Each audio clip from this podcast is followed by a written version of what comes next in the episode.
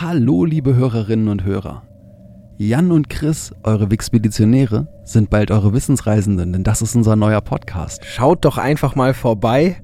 Ihr findet uns in eurer Podcast-App unter Wissensreisende und dann könnt ihr uns auch weiter zuhören und wir sehen uns sicher dort.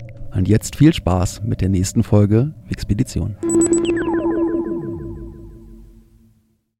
Wenn ihr schon immer wissen wolltet, wer verfügt hat, dass sein Tod erst zwei Tage nach seinem tatsächlichen Todestag verkündet wird, um der verspäteten Meldung seiner Geburt gerecht zu werden, dann seid ihr hier genau richtig.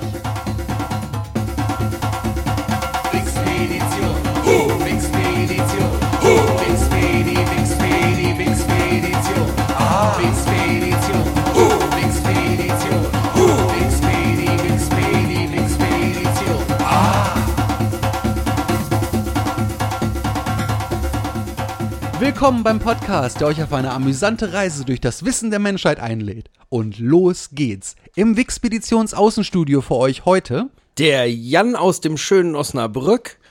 und aus dem lauschigen Lotte der Christian-Mikrofon. In der letzten Woche hatten wir für euch die Themen Dr. Doom und eine Autolegende, den Opel Admiral A. Und von wo aus es da mit der Wixpedition weiterging, das erzählt euch heute der Jan, genauso wie das Thema, das er euch mitgebracht hat. Ganz genau, vom Opel Admiral A ging es weiter über die Corvette zu Ferrari. Und natürlich auf der Wikipedia-Seite von Ferrari hatte ich linktechnisch alle Möglichkeiten, die ich mir nur so wünschen konnte. Und du hast den V12 gewählt. Nein, ähm, wir gehen heute weder auf ein Modell ein, wir gehen heute nicht auf eine besondere Motorengeneration, auf keinen der Fahrer ein, sondern wir gehen heute auf einen Menschen ein. Ähm, und zwar einen Veteran aus dem Ersten Weltkrieg. Ein Mann, der zwei Söhne hatte, einer davon ehelich, einer nicht. Ähm, seinen ehelichen Sohn konnte er darum erst anerkennen, als seine Frau verstorben war im Jahr 1978. Man hat ihn in den Medien, bei Interviews oder in der Öffentlichkeit immer mit einer großen dunklen Sonnenbrille gesehen. Es war ein sehr, sehr privater Mensch, der gemäß Medienberichten an, Klaustropho an Klaustrophobie litt. Und er ist darum auch wohl niemals in den Aufzug gestiegen. Und er hat auch seine Heimat, und damit meine ich nicht nur sein Heimatland, sondern seinen Heimatort nur sehr, sehr selten verlassen und er soll auch effektiv nie geflogen sein. Er ist sehr bekannt geworden in Italien einfach unter dem Titel Il Commendatore. Und wir sprechen heute über Enzo Anselmo Giuseppe Maria Ferrari. Das klingt schön. Hat einen tollen Klang. Sehr schöner Klang. Langer Name, aber ein schöner Klang.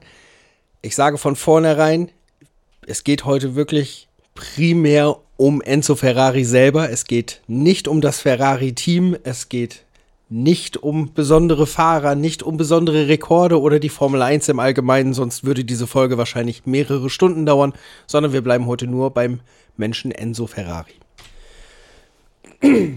Enzo Ferrari wurde geboren am 18.02.1898. Der amtliche Eintrag ins Regu äh, Geburtsregister soll aber erst am 20.02.1898 passiert sein, aufgrund eines Schneesturms.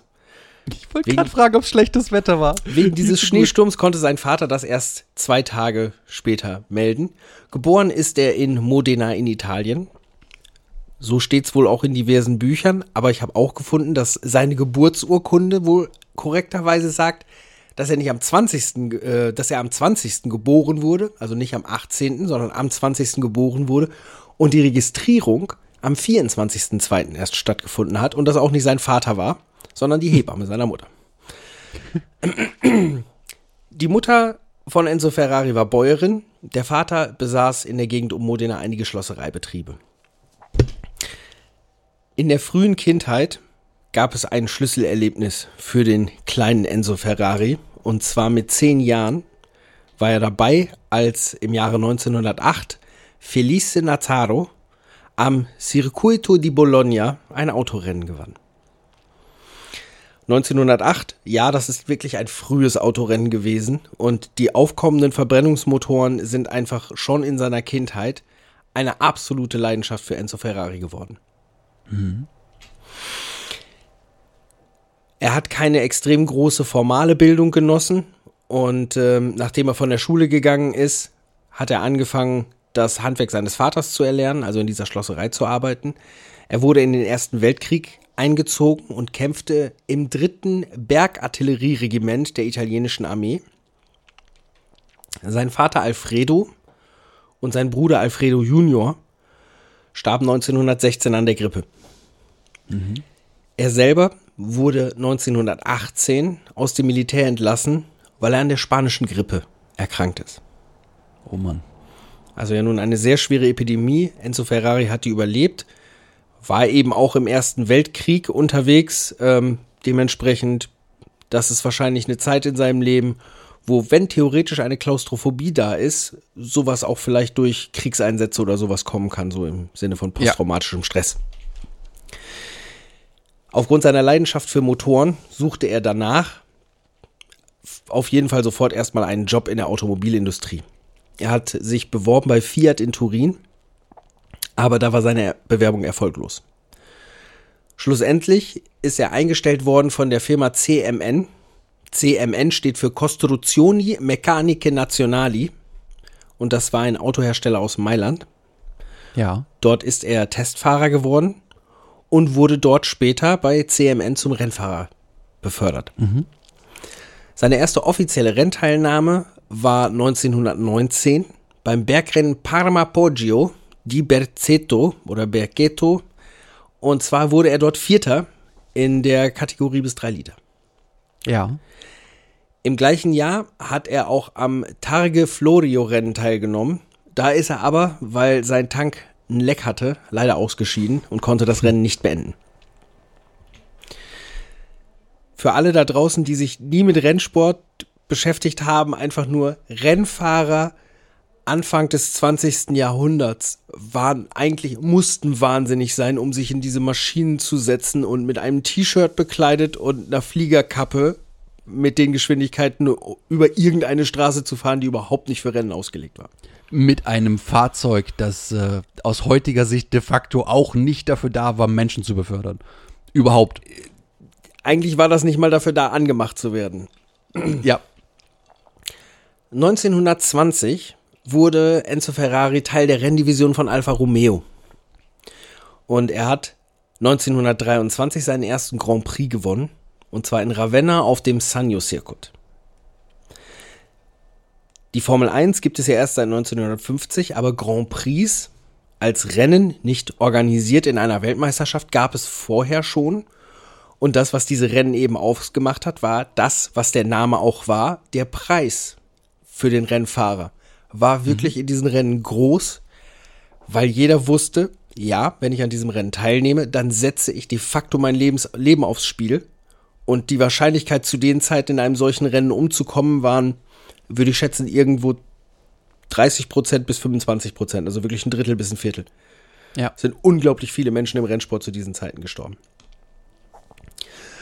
1924 hat er drei Rennen gewonnen, nämlich Ravenna, Polesine und den Coppa Acerbo in Pescara. Insgesamt ist er 41 Rennen gefahren und hat elf gewonnen. Nicht schlecht. 41 Rennen klingt erstmal nicht viel. Man muss sich aber auch darüber im Klaren sein, dass in den 20er Jahren überhaupt die Tatsache, dass ein Autorennen irgendwo stattgefunden hat, etwas Besonderes war. Also es gab nicht die Chance, mal jedes zweite Wochenende ein Rennen zu fahren, sondern es war etwas Besonderes, wenn irgendwo ein Rennen stattgefunden hat. 1925 passierte dann was Schreckliches. Ähm, Antonio Ascari verunglückte. Für diejenigen, die, denen der Name bekannt vorkommt, Antonio Ascari ist der Vater von Alberto Ascari gewesen, einem der ersten Formel 1 Weltmeister. Ich glaube auch der erste Formel 1 Weltmeister auf Ferrari, der später äh, bei einem Test auch im Ferrari verunglückt ist und ebenso beim Rennenfahren sein Leben verloren hat. Ja. Der Unfall von Antonio Ascari hat dazu geführt, auch laut eigener Aussage, dass Enzo Ferrari eigentlich nur noch halbherzig Rennen gefahren ist. 1932 wurde sein Sohn Alfredo, kurz Dino, geboren. Und das war der Moment, wo Enzo sich entschieden hat, okay, ich, ich werde jetzt langsam aber sicher das Rennenfahren aufgeben und werde mich mehr der Entwicklung der Alpha-Rennwagen widmen und werde das Management dieses Rennteams übernehmen. Er hatte bei Alfa Romeo irgendwann ein Team wirklich für die Zeit aus, aus echten Fahrer-Superstars, und zwar Giuseppe Campari und Tazio Nuvolari. Und dieses Team, auch wenn es zur Renndivision von Alfa Romeo gehörte, nannte er Scuderia Ferrari. Scuderia heißt eigentlich auch nichts anderes als Team oder Mannschaft. Das heißt, das Ganze heißt nichts anderes heißt als Team Ferrari. Zu dieser Zeit erschien auf den Fahrzeugen der Fahrer, die in der Scuderia Ferrari waren, auch erstmals das Emblem des tänzelnden Pferdes, was heute bei Ferrari nicht ganz unbekannt ist. Das ist ein Emblem, das der italienische Kampfpilot Francesco Baracca auf seinen Kampfflugzeugen im Ersten Weltkrieg verwendet hat. Und er ist, ähm, er ist gefallen im Ersten Weltkrieg und seine Mutter hat es Enzo Ferrari zur weiteren Verwendung gegeben. Und das einzige großartig, was er geändert hat, war, eigentlich hat das Ganze einen weißen Hintergrund und er hat den Hintergrund von weiß auf gelb geändert, weil gelb die Farbe seiner Heimat Modena ist. Enzo Ferrari hat sich ähm, mit Ufo Gobato, äh, mit Ugo Gobato, dem ähm, Chef von Alpha, ziemlich zerstritten. Was dazu führte, dass beide 1939 getrennte Wege gegangen sind, also Enzo Ferrari und Alpha. Und vertraglich festgehalten war, dass Enzo vier Jahre keinen Rennsport betreiben durfte. Aha. Er hat auch keinen Rennsport betrieben. Er hat aber 1939 die Firma Auto Avis Costruzioni, Auto Avio Costruzioni gegründet. Und diese Firma hat Teile für Rennteams hergestellt, also Fahrzeugteile für Rennteams. Ja. Er wurde bald darauf im Zweiten Weltkrieg gezwungen, seine Produktion auf kriegswichtige Güter umzustellen, ähm, innerhalb der oder unter der Diktatur von Benito Mussolini. Und seine Fabrik in Modena wurde von den Alliierten zerbombt. Nach dem Krieg zog er dann mit der Firma nach Maranello und gründete 1947 die Firma Ferrari SPA. Grundsätzlich ging es Enzo Ferrari bei der Gründung dieser Firma nicht darum, so wie es heute bekannt ist, Straßenwagen zu bauen, sondern Enzo Ferrari ging es grundsätzlich in seinem Leben immer darum, Rennen zu fahren. Straßenwagenkonstruktion bei Ferrari war das Mittel, um genug Geld zu verdienen, um Rennen fahren zu können. Aber nicht das Ziel seiner Bestrebung. Das Ziel der Bestrebung von Enzo Ferrari war Rennen fahren und Rennen, Rennen fahren zu lassen in seinen Fahrzeugen. Sein absolutes Ziel war es, die dominierenden Alphas zu schlagen. Nach dem Zweiten Weltkrieg hat Alfa Romeo gerade auch in den ganz frühen Zeiten der Formel 1 hat alles gewonnen, was es zu gewinnen gab. Der erste große Sieg von Ferrari als Ferrari kam 1949 und das war auch wirklich ein großer Sieg. Das war nämlich der Sieg bei den 24 Stunden von Le Mans. Die 24 Stunden von Le Mans gel gelten als das härteste Autorennen der Welt oder als eins der härtesten Autorennen der Welt und da, dabei geht es definitiv nicht nur um den Fahrer, sondern auch ganz klar um das Fahrzeug, das 24 Stunden durchläuft. Und wir reden hier von 1949, nicht von einem heute konstruierten Fahrzeug. Richtig, was ja auch dann äh, erklärt, warum die damals zu zweit gefahren sind. Immer, also nicht nacheinander, sondern gleichzeitig, weil du einfach Mechaniker mit an Bord hattest. Ja, den man auch brauchte. Ja, natürlich. 1950 hat Ferrari an der ersten Saison der Formel 1 teilgenommen und ist das einzige Team, das an allen Seasons in der Formel 1 teilgenommen hat. Nicht an allen Rennen. Ich glaube, in der Geschichte der Formel 1 gibt es eine Handvoll Rennen, ähm, die Ferrari ausgesetzt hat oder auch boykottiert hat. Da gibt es äh, den Fall 1976, dass Ferrari, ich glaube, ein oder zwei Rennen boykottiert hat, nachdem James Hunt seine Punkte wiederbekommen hat, die ihm vorher in der Saison aberkannt worden waren. Das war doch 76. Der erste Grand Prix-Sieg in der Formel 1 für Ferrari kam 1951 in Silverstone. Und Enzo soll geweint haben, als er endlich die Alfetta 159 besiegt hatte. Gebt einfach mal da draußen, gebt mal Alfetta 159 ein. Das ist das, was ein Silberpfeil, wie man den klassischen Silberpfeil kennt, nur eben in Rot. Das auch als kleiner Trivia-Fakt. Warum sind die Ferraris rot oder warum ist die typische Farbe für Ferrari rot? Ganz einfach. In der frühen Zeit der Renngeschichte wurden Nationen Farben zugeordnet. Großbritannien hatte das British Racing Green und das Ferrari Rot ist einfach das Rot, das man Italien zugeteilt hatte als Farbe, um damit Rennen zu fahren. Ja, und das Blau von Frankreich. Genau. Den ersten WM-Titel hat Ferrari 1952 geholt mit Alberto Ascari. Um neben der Formel 1 auch Le Mans und andere Rang Langstreckenrennen fahren zu können, um das Geld dafür zu haben, hat Ferrari dann angefangen, Straßenwagen zu verkaufen. 1957 gab es dann einen sehr schweren Schicksalsschlag für, nicht, nicht jetzt persönlich, sondern überhaupt für, für den Rennstall Ferrari. Und zwar ist verunglückte Alfonso de Portago, ein Fahrer von Ferrari, bei der Mille, Mille, Mille Miglia, also bei den 1000 Meilen, das ist ein italienisches Rennen. Und bei diesem Unfall ist er selber gestorben und tötete neun Zuschauer, davon fünf Kinder. Enzo wurde dann zusammen mit dem Reifenhersteller wegen Totschlags verklagt. Und das war 1957. Bis das Verfahren zu Ende war, ähm, war es 1961. Und Enzo hat auch keine, keine extreme Strafe dann dafür bekommen. Dann kamen die 60er Jahre. Ich werde in den 60er Jahren jetzt das Thema Ford und Ferrari einmal ganz außen vor lassen. Ähm, jeder ihr da draußen, der Interesse hat, sich die wahrscheinlich größte Rivalität im Motorsport mal irgendwie in einer guten Doku anzuschauen, schaut mal den 24-Stunden-Krieg als Dokumentation ist im Netz zu finden. Sehr, sehr gutes Material. Wirklich spannend, was da passiert ist. Das war aber nicht das Einzige, was äh, in den 60ern passiert ist, die große Rivalität mit Ford, sondern 1962 haben diverse Schlüsselfiguren das Team verlassen, auch recht kurzfristig, und zwar Designer, Konstrukteure, um eine Konkurrenzfirma zu gründen. Und zwar war das die Firma ATS, Automobili Turismo e Sport. Und es war nicht klar, weil die halt während, mitten in einer Designphase eines Rennwagens gegangen sind, es war nicht klar, ob das Design jetzt mit einer ganz neuen Crew fertiggestellt werden konnte. Enzo hatte dann eigentlich gar keine andere Möglichkeit, als zu sagen, hm, ich muss jetzt wohl mal gucken, wen habe ich denn bei mir im Team, der jetzt vielleicht so an Junior-Leuten da ist, dem ich diese Aufgabe geben kann. Und war dabei sehr erfolgreich, zum Beispiel im Bereich Design beförderte er einen damals sehr, sehr jungen Mann mit Namen Mauro Foghieri, der für die, die die Ferrari-Geschichte kennen, für die Konstruktion von vier späteren Formel-1-Fahrzeugen bei Ferrari verantwortlich war. Diese Fahrzeuge, ähm, bei denen in der Mitte des, äh, des Designlaufs die Crew gewechselt hat, waren ein absoluter voller Erfolg und John Surtees wurde 1964 auf Ferrari Weltmeister. Die gegründete Konkurrenzfirma ATS gab schon Ende des Jahres 1963 auf. Also klarer, klarer Sieg für Ferrari mhm. und für Enzo damit.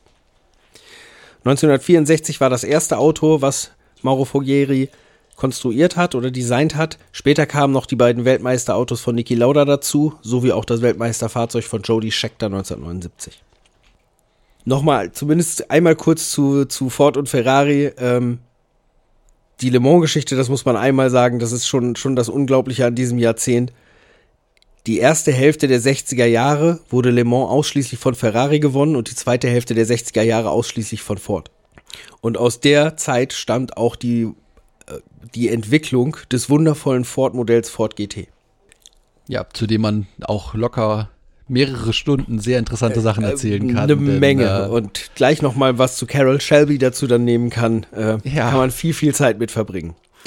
Der Deal, um den es ging, war, ähm, Ferrari wollte seine Straßenautoproduktion in effektiv in Konzernhände geben, um auch eine gewisse Sicherheit zu haben und wollte sich selber auch nicht damit beschäftigen, wollte darum Anteile verkaufen, hat aber immer gesagt, meine Bedingung ist, ich, ich behalte persönlich 100%ige Kontrolle über das Renngeschehen bei Ferrari. Mhm. Das wollte Ford nicht, aber das, was Ford nicht wollte, hat Fiat dann irgendwann gemacht. Fiat hält 50% an Ferrari aber im Rennbereich ist trotz dieser eingegangenen Partnerschaft ähm, Enzo Ferrari zu 100% der klare Chef im Rennbereich gewesen. Das bis 1971. Ähm, da gab er dann den, den offiziell auch den Posten des Ferrari-Chefs auf. Und zu dem Zeitpunkt ähm, hat er sich dann nur noch dem Rennteam gewidmet und 1974 als aktiver Teammanager hat er dann Luca di Montezemolo ins Team geholt, der das Team Ja. auch sehr, sehr viele Jahre geleitet hat. In den 70er Jahren begann Enzo Ferrari sich dann immer mehr aus dem öffentlichen Leben zurückzuziehen. Ich sagte ja eben schon, das ist das einzige Team von Enzo Ferrari, das an jeder Saison teilgenommen hat. Es ist zeitgleich auch das erfolgreichste Team mit 16 Konstrukteurstiteln und 15 Fahrerweltmeisterschaften. Zweimal Alberto Ascari, einmal Juan Manuel Fangio, einmal Mike Hawthorne, einmal Phil Hill, auch ebenfalls einmal John Surtees, zweimal Niki Lauda, einmal Jody Scheckter in meinem, in meinem Geburtsjahr, einmal Kimi Räikkönen und dann natürlich komplett unangefochten bei Ferrari fünf Weltmeisterschaften mit Michael Schumacher von 2000 bis 2004. Ja. Im Alter von 90 Jahren starb Enzo Ferrari 1988 am 14. August in Maranello. Und ihr habt es an der Frage, die der Chris ganz am Anfang der Folge gestellt hat, schon gemerkt. Auf seinen eigenen Wunsch hin wurde sein Tod erst zwei Tage später öffentlich gemacht, um eben die spätere Meldung seiner Geburt irgendwie mit zu kompensieren. Kurz vor seinem Tod erlebte er aber noch, was die Straßenfahrzeuge von Ferrari anging, wirklich eine der Glanzstunden, nämlich die Vorstellung des Ferrari F40, der für seine Zeit als eines, als eines der besten Straßenfahrzeuge im Sportwagenbereich überhaupt gilt. Und auch heute immer noch, glaube ich, der Ferrari F40 ist immer noch begehrt, weil es eben ein F40 ist. Richtig, das ist einer von diesen ikonischen Fahrzeugen. Das war so dieses, dieses typische ähm, Car-Pin-Up, was sich einfach in, in den Kinderzimmern auf der ganzen Welt gefunden hat. Da gab es irgendwie so, so einen- den klassischen Lamborghini Diabolo und halt den Ferrari F40. Ja, und ich Vielleicht glaube, es war auch der, davor. und ich glaube, es war das nicht auch der Miami Weiß Ferrari?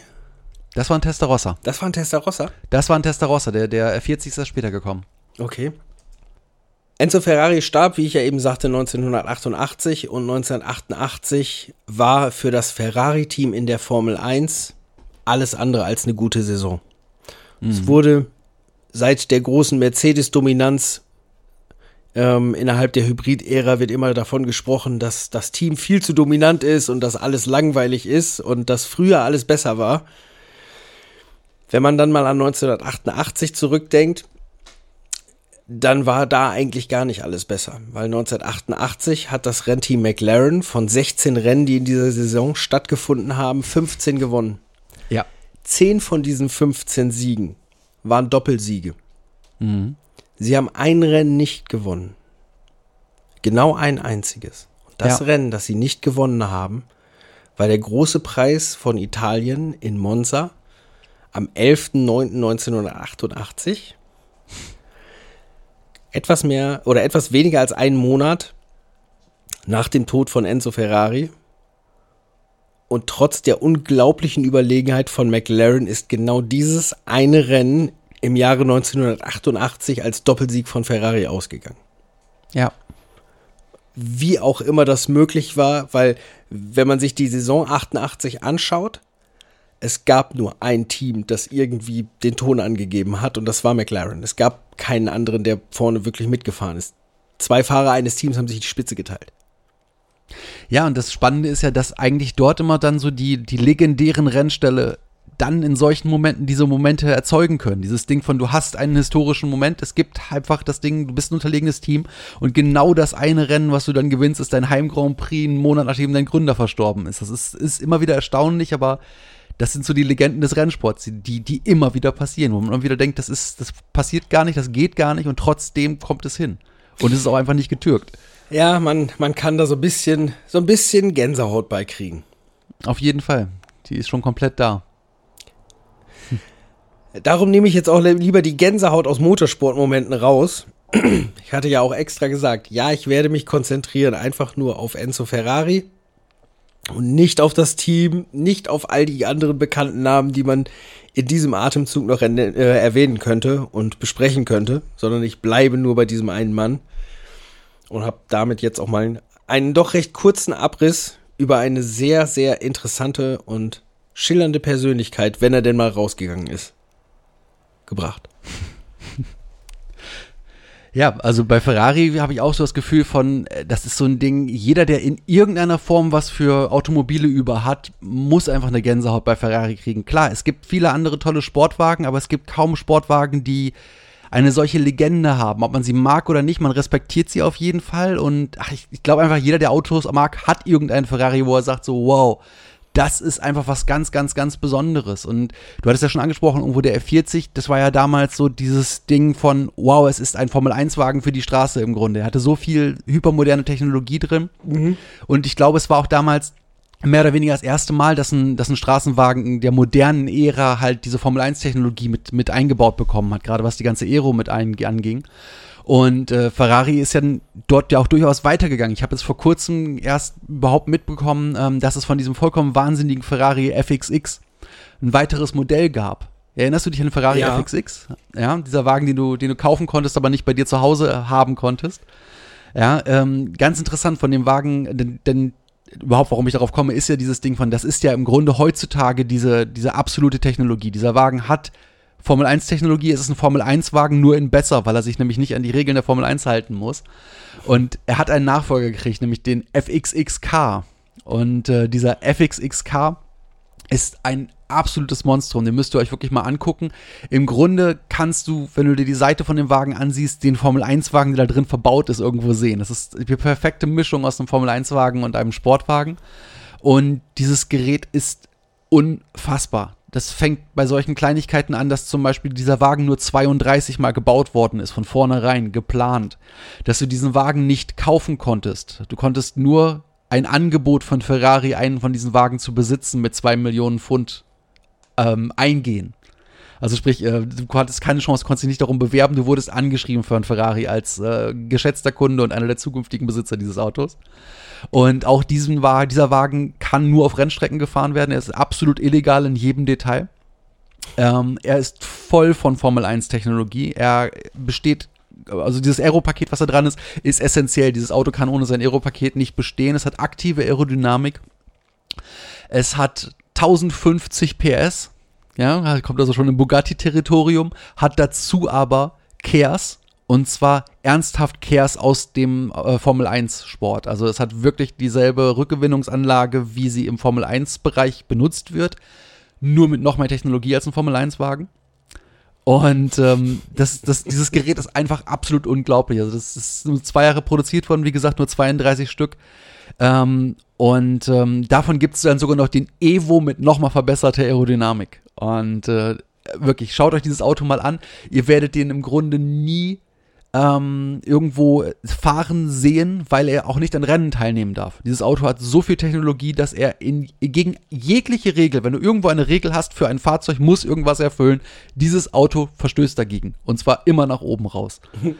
Absolut großartig. Und das ist ja auch so ein bisschen, was den, den, den Charme und den Flair von italienischen Autobauern ausmacht, dass du einfach immer so ein bisschen Wahnsinn durchfunkeln siehst. Das ist Ja, kompletter Wahnsinn. Ich meine, Lamborghini ist Wahnsinn auf vier Rädern.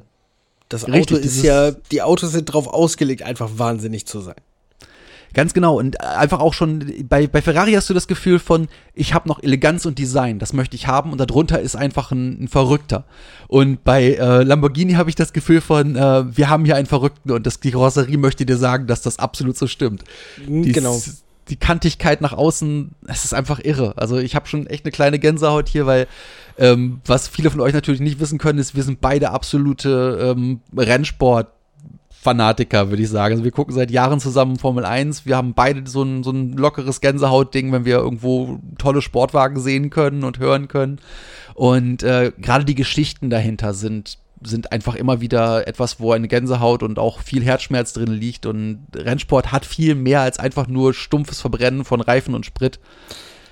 Also gerade das Ferrari-Team hat ja einen gewissen Mythos. Ähm, und das ist, glaube ich, auch das, was die Marke Ferrari und auch das Team Ferrari innerhalb des Rennsports überhaupt so besonders macht. Das ist dieser Mythos, dass es eben immer da war. Es ist das einzige Team, das schon immer gefahren ist und das einfach auch Größen schon am Steuer hatte, ähm, die, einfach riesige Namen innerhalb der Formel 1 sind. Ähm, Sterling Moss, ähm, hier, wie hieß er noch eben, der Argentinier.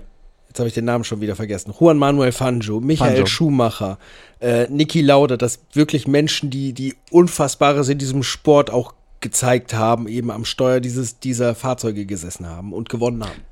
Richtig, und das ist ja auch nach wie vor der, der, der ungebrochene Magnetismus dieses Teams. Es gibt ja wirklich, eigentlich fast jeder Rennfahrer hat irgendwo als Kind zumindest mal den Gedanken gehabt von, äh, das Größte, was ich erreichen kann, ist irgendwann in der Formel 1 zu fahren und zwar in Rot. Ja, genau. Ja, das ist, äh, es ist wirklich nochmal so ein, so ein Extra. Formel 1 ist ja eh für, für zumindest für einen europäischen Rennfahrer das Maximum, was du erreichen kannst.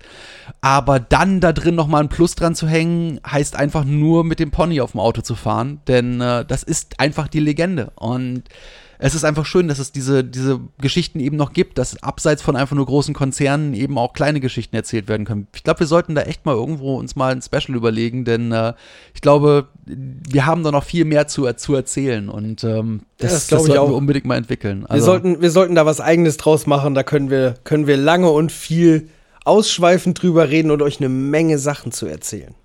Richtig, ganz genau. Das merke ich gerade schon, wie wir jetzt beide so hier in, in, in Wallung kommen.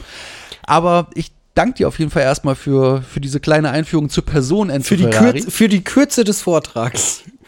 das muss ich auch sagen, ja, natürlich, weil du hast auf jeden Fall das, was erstmal wichtig ist, an Daten zu der Person gesagt und gleichzeitig hatte man immer das Gefühl von, hier könnte ich jetzt einsteigen eine Stunde drüber reden, da könnte ich einsteigen, mich prima eine Stunde drüber unterhalten, da gibt's noch viel zu zu erzählen. Auf jeden Fall, alleine nur, wenn man, wenn man die Liste der Fahrer sieht, die bei Ferrari gefahren sind. Du kannst, glaube ich, einen Podcast für ein Jahr damit füllen, wenn du einfach nur sagst, ich bespreche jetzt mal jeden Fahrer, der irgendwie bei Ferrari irgendwo mal länger als zehn Rennen gefahren ist. Ja, und was ich auch spannend finde, ist, dass wir an sich beide jetzt nicht per se Ferrari-Fans sind, gleichzeitig aber der, der Respekt und die, die Ehrfurcht vor der Marke bei uns beiden absolut da ist. Das ist echt äh, wirklich spannend. Du kommst halt nicht dran vorbei, wenn du dich ernsthaft mit, mit äh, Rennsporten, gerade mit Formel 1 auseinandersetzt, hast du irgendwann schlicht und ergreifend Respekt vor diesem Team, finde ich. So sieht's aus. Gut. Ja, mit diesem Gedanken zu schnellen Autos äh, ist es auch Zeit, so. Miau, miau. ist es auch Zeit, äh, dahin zu kommen, zu sagen, ähm, wir danken euch, dass ihr uns alle, alle immer wieder so schön supportet und uns wunderbar folgt, uns fantastisch in großen Mengen abonniert, uns brav und artig dauerhaft hört. Danke für eure Neugier. Bleibt immer schön neugierig und hinterlasst uns mal ruhig einen Kommentar auf unseren ganzen sozialen Medienpräsenzen oder einfach direkt auf der Webseite. Bleibt uns treu, empfehlt uns weiter, kommt gut durch die Nacht, durch den Tag, wo immer ihr uns gerade hört. Hier aus dem Hauptstudio im lauschigen Lotte verabschiedet sich der Chris. Und aus der Nebenstelle der Wixpedition aus dem schönen Osnabrück verabschiedet sich der Jan. Bleibt weiter neugierig, korrigiert uns, wenn euch was auffällt. Und ansonsten Tschüss.